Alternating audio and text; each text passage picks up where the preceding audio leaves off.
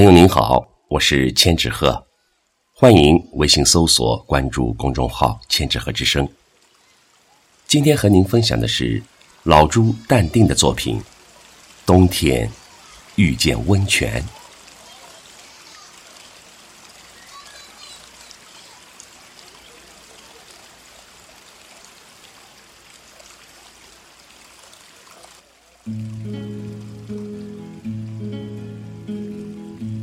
成都的雪写过了，重庆温泉遇见冬天。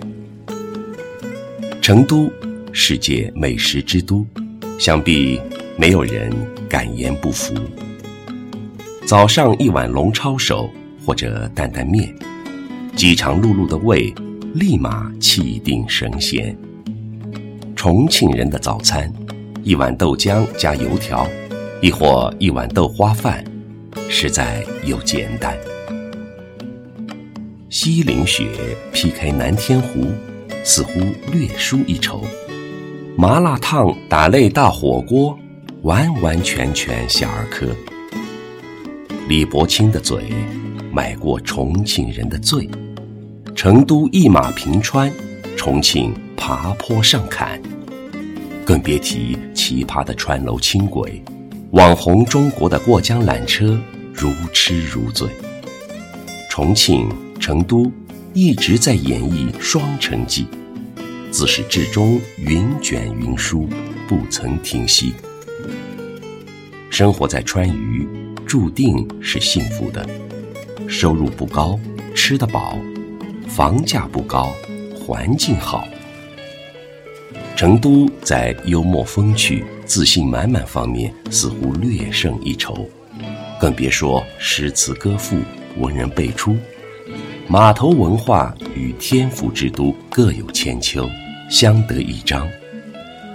问题来了，一到冬天，寒风刺骨的时候，成都人只能抱个烘笼，麻将桌上抱团取暖；重庆人遇见冬天，那就是天堂一般。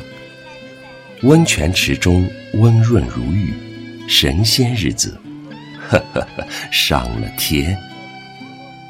重庆是世界火锅之都，毋庸置疑。来自官宣。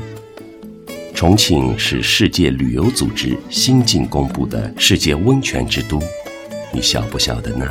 各位看官，北温泉高端大气上档次，南温泉。养在深闺人未识，冬温泉小家碧玉，楚楚动人。姜子说：“重庆遍地是温泉，木有经年累月，你根本泡不完。身心疲惫五天，蜗居在家不仅仅无趣，还很无聊加无奈。”成都人离温泉太远，重庆的温泉近在咫尺，就在家旁边。到了周末，一个字，脱，脱光光的脱。温度有高有低，温泉池有大有小，大者如湖，进退自如；小者似池，云卷云舒。先去三十七度大堂，游它个几十米。再到四十五度小池浸泡十分钟，直到香汗淋漓，心旷神怡。